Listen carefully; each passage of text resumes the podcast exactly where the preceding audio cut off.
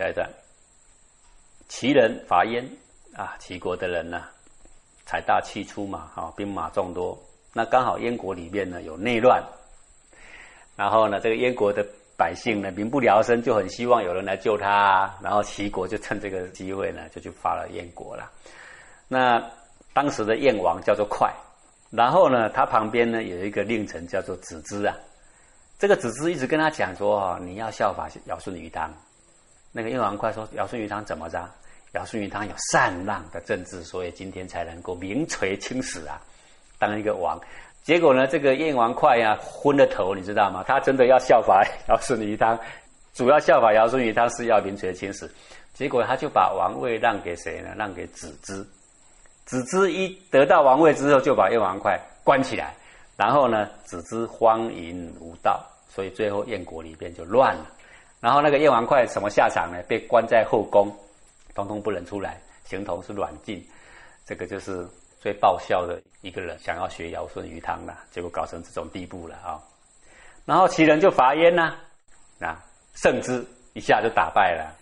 宣王问曰：“宣王就问孟子说：‘或谓寡人勿取，或谓寡人取之啊？’说有人告诉我说不要并吞燕国，有的人告诉我说就已经打赢了，干脆把它并吞了嘛。以万生之国伐万生之国，五旬而举之，能力不至于此啊！说当时。战国七雄都很大了嘛，都是这个千里见方的土地了嘛，哈。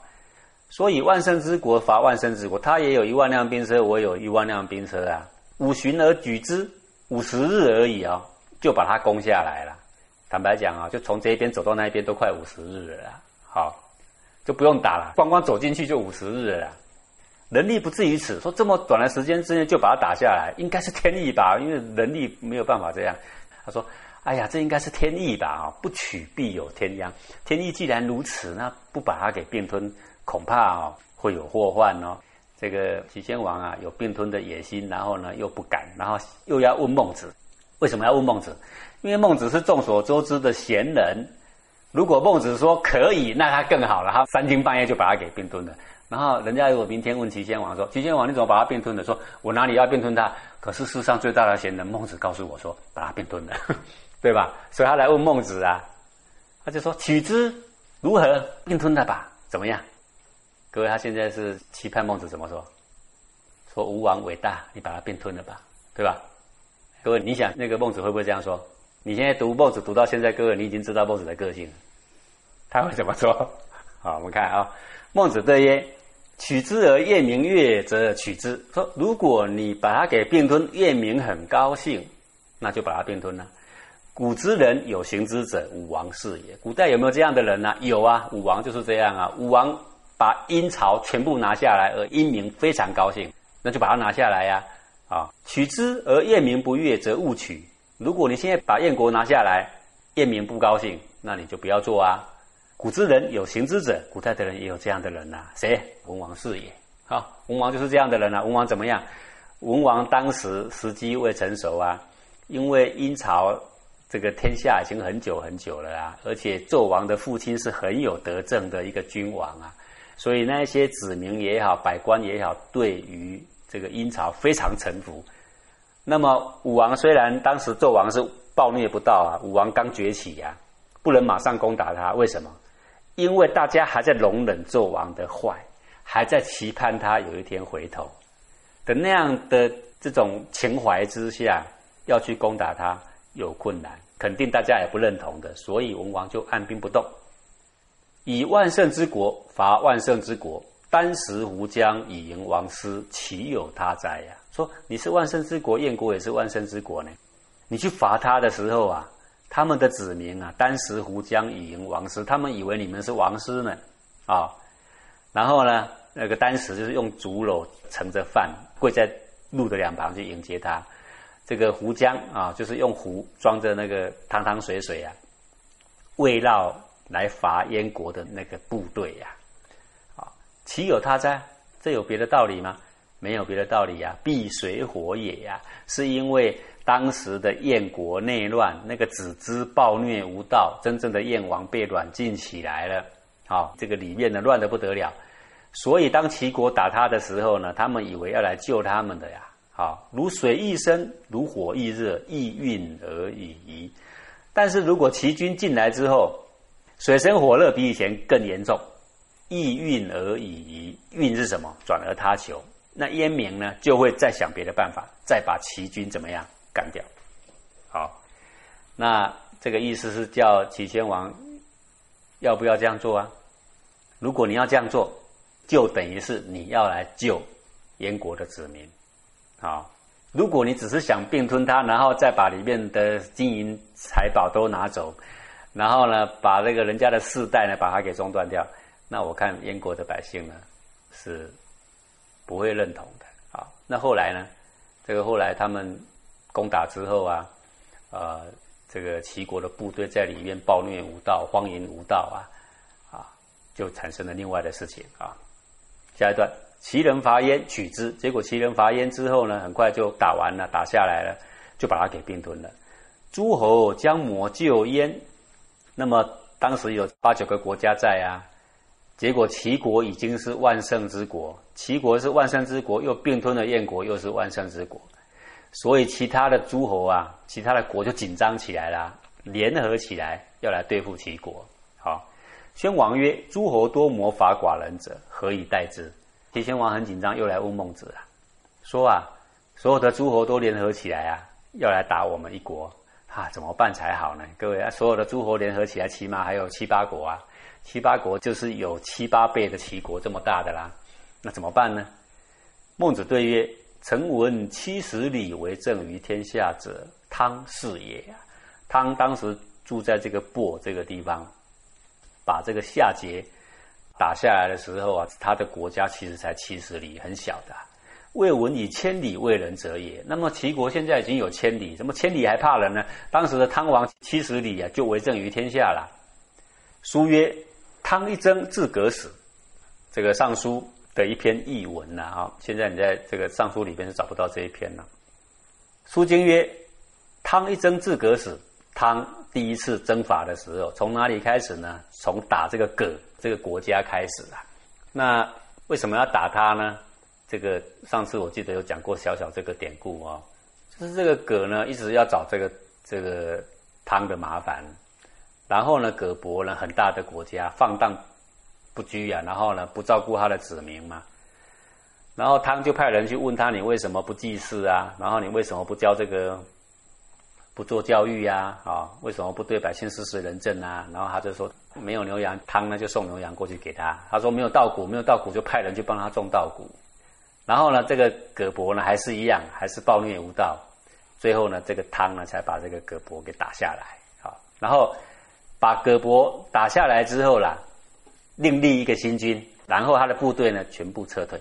啊，这个就是汤的气度啊。如果当时齐国伐燕。把子之消灭之后呢，他就自知而后去。各位，今天大家对这个齐宣王的看法会怎样？哇，那就跟汤一样了。我说这个齐宣王啊，实在是糊涂一世，你知道吗？那么好的机会啊，他竟然没有成王道，他没有跟尧舜禹汤一样受到后世千万载的敬仰。他当时伐燕，他就其实可以跟汤王一样这样的做。说汤一征自革死，天下心知。所以全天下的人呢，就引颈审判这个汤王啊。东面而争西夷院，南面而争北狄院。好，你看啊，当时的时候，汤王之所以能够成就汤王，是有时代背景的。他打了葛伯之后，全天下的人好振奋呐。然后呢，他打东边的时候，西边的这个蛮夷啊就开始怨；打南边的时候，北边的北狄开始怨。啊，怨什么？曰：西为我后。他怨什么？说为什么把我们放在后面呢？你为什么不先打我们呢？各位啊，人家打别的国家你很高兴，可是呢，没有打你的国家你却很怨，为什么？因为我的国家水深火热，如果有一个人能够打了我的国家，然后自军而后去，各位，我高不高兴啊？我会非常高兴。我当你的子民，我都愿意嘛，不是这样吗？那这也就是可见得当时啊，不只是葛伯非常的暴虐。那么，包括东边的这个蛮夷，西边的蛮夷，南边、北边的蛮夷，那个他们的国君暴不暴虐？那个时候是全天下的所有的国度的国君都很暴虐，是一个通向。那这个情况就像当时的战国。战国时候，每一个国家的国君差不多同样程度的暴虐，这一点呢 是大家程度都一样。所以，只要有一个像样的君出来，像汤一样，打一次自君而后去，那他就可以王天下了。啊，所以坦白讲，汤王之所以能够王天下，是因为他出生在所有的国家都非常暴虐的时代。他要是出生在一个所有的国家都很太平的时代，他能不能？成王呢？他不能成王。那我说为什么汤王当时成汤王啊？因为全天下烂到底，而汤王刚好有德性，这样懂吗？为什么当时文王不能拿下天下呢？因为他是刚烂的头，百姓还没有到忍无可忍。为什么武王拿得下来呢？因为烂到底了，所以很简单。好，各位啊，战国时候，孔子、孟子存在的时候啊，烂到底了没？到底了，孔子、孟子当时的如意算盘就是，只要有一个稍微像样，不要百分之百像，五成像样就好了，我就让他王天下。因为什么？时机成熟了。可惜他们到哪里都被排挤。好像汤王这样啊，这就很好了。民望之啊，若大汉之望云霓也呀。说百姓看着汤王啊，希望他快一点来打，就好像干旱，然后很希望看到云呐，哦，归市者不止，耕者不变。去市场买东西的啊，哎，那个汤王打进他的国家哦，去市场买东西的照样去买。耕者不变，去田里面耕种的照样在耕。哎，这什么意思啊？各位，如果现在有别的国家部队打到我们的国家里面来。各位，你还敢去菜市场，然后还敢去上班，敢去耕种吗？没有啊，你抱头鼠窜啊，你躲在皇宫洞。我这样讲对不对？为什么别的国军的军队打到我们的国家里面来？为什么我们的生活作息一如常态，而且面带笑容，内心还很喜悦？因为呢，你赶快把我那个混蛋的国君打掉吧！你再不把他打掉，我们什么时候才可以喘息呢？是这样来的。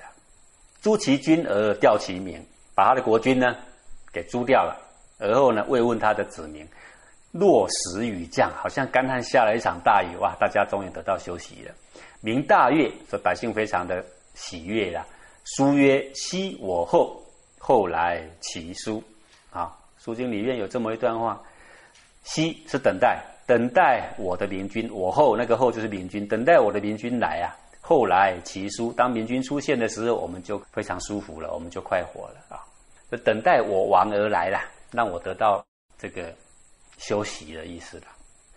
今燕虐其民，往往而争之啊！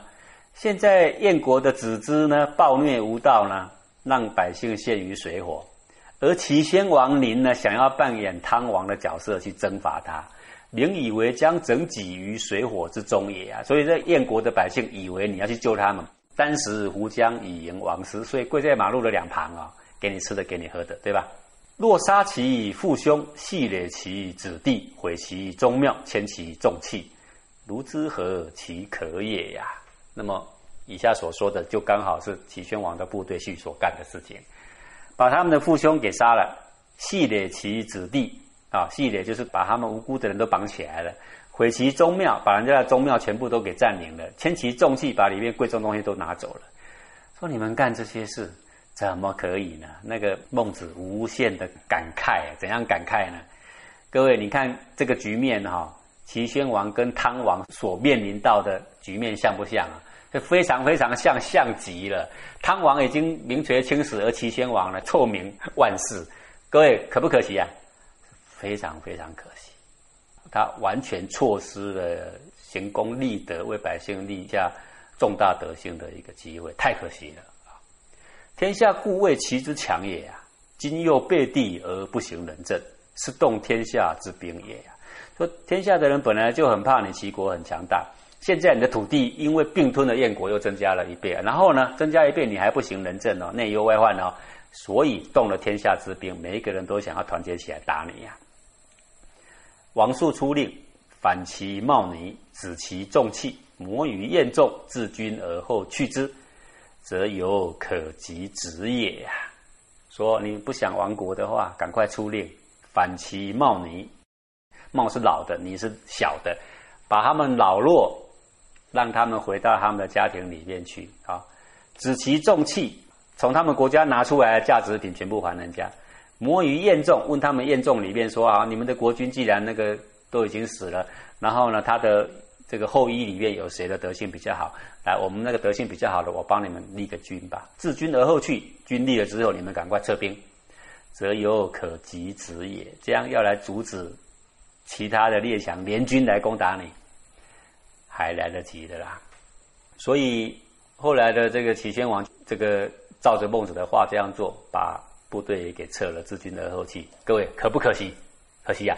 他如果当时不要这样做，不要去把人家的无辜的人给绑起来，不要把人家的这个财宝全部都给他拿走，不要暴虐无道，他直接打完了燕国，自军而后去的话，会怎样？其他的诸侯，每一个国家里面的百姓，都会引颈审判，说你怎么还不来打我们？赶快来打我们！你打到哪里都有人单食无将以迎王师，你信不信？对吧？然后等到所有的联军要攻打他了，他觉得危机重重了，才听孟子的话，才撤退，德性没了，人家对你的敬仰也没了，你的机会全失了。我说战国时代最最可惜的就是这个家伙，好，可以一统天下，可以名垂青史，可以救天下的苍生，而他却丧失了。这么大好的机会啊！那从这个最后一段，你可以看得到，孟子在王的面前，哪一个王都一样，总是讲君子圣贤可以讲的话，应该讲的话，光明磊落的话，总是说对众生最有益的话，最长远的话，从来没有什么做诸侯马前卒这件事情。好，我们今天呢就讲到这。